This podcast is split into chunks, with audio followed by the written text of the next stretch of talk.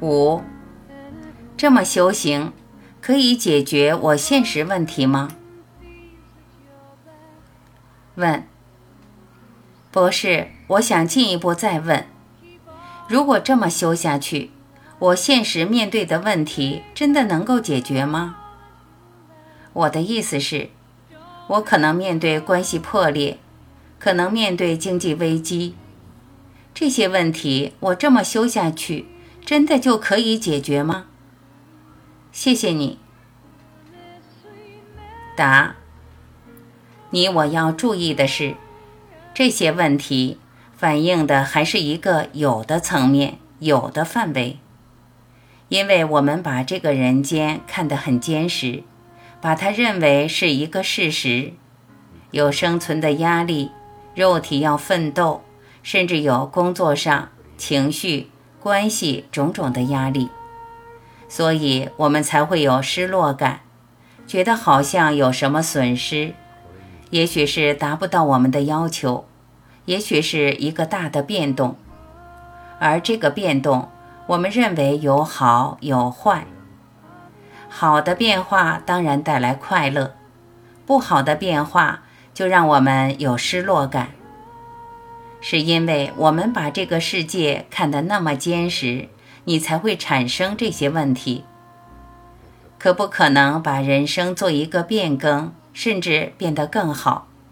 这是难免的。几乎每一个人还没有醒觉过来，要面对这个世界，面对这个人生，都会产生这个问题。所以我过去常常提醒我们一般人。都还是把修行当做改命的工具或一条路。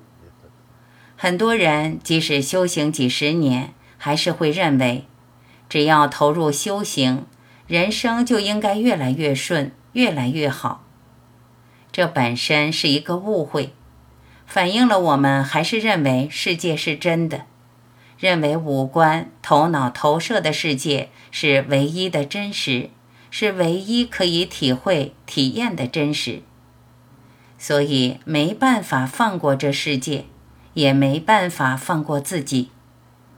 我们可能期待透过种种规划，希望为人生带来一个好的转变。每一个人大概都有这种期待。这一点首先要看穿，修行不是为了改命。而是为了从这个人生跳出来，超越、看穿、解脱、自由，让我们第一次真正生出来、活出来、重生出来。修行是为了这个目的。这个目的本身也不能算是目的，因为我们本来就是醒觉的，本来就是自由的。本来就是一体，我们因为忘记了，因为集体的失忆，反而认为生命是奋斗，是窝囊，是烦恼，是一连串的问题。但是站在一体的角度来看，没有任何东西可以伤到我们，所以才会用种种古人留下来的大法门，最多只是做个反省，提醒自己。把自己交出来，臣服，或透过参有个动力，把自己从念头脑调回到心，自己来证明这些话是不是正确。从另外一个角度来谈，就算我们从早到晚都在规划，都在烦恼，都在刻意想改人生的这一条命，这种种的动作也没有用。只是又加上好多层面的烦恼，我才会讲。首先把自己交出来，把脑带来的念头、烦恼摆到旁边，让心带着我们走。走到哪里算哪里，都不要去问，不要去分析。一个人只要轻轻松松这样去做，自然从人生会走出来一条路。眼前的一些问题，不管多严重，自然会解决，会有一个解答。不这么做，我们种种的反弹、不舒服、痛心，其实也没有用，只是把过去的记忆当做我们目前的经验，当做现在这个瞬间的经验，还一再的把过去的经验带回来，变成瞬间的经验，组合瞬间所活出来的人生，这是相当可惜。所以。一个人不管遇到好事坏事，多大的灾难，就往前走。怎么走？不断交给瞬间，让这个瞬间带着你走，走到哪里算哪里。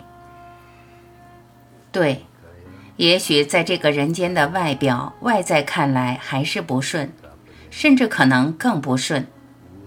一个灾难，再接着一个灾难。再接下来一个灾难，这时候更需要做这里所讲的 sadana 灵性的功课，不断把这个灾难、这个失落当做一个学习的功课，当做一个反省的机会，不断把自己交出来。试试看，失落越大，本身是越大的恩典，越大的机会。不要停留在这个人间，眼前遇到的问题会不会有一个好的转变？倒不要去追求，只要有这种追求，你又回到过去，又回到人间，还把人间当得很坚实，好像它是唯一的可能性，唯一的真实。我才会说，这种时候遇到多大的困难，心里还是充满了感恩。知道生命一体不可能犯错，眼前的困难是因为肉体是因果组合的，是透过一个扭力转出来，而这个扭力相当大，我们挡不住的。即使一个人醒觉过来，还是挡不住。所以就让他来吧，就让他走吧，痛心来，痛心走。难过来，难过走，没有安全感的，来让他走。试试看，这样子一个人就得到安慰，在安慰中，生命会来照顾你，会来爱护你，不可能不是这样子。我们本来就是从一体延伸出来的，最后还是回到一体，所以一体会来保护我们。不要担心，没有时间、时空的观念，不是一天、两天、三天、四天的事情。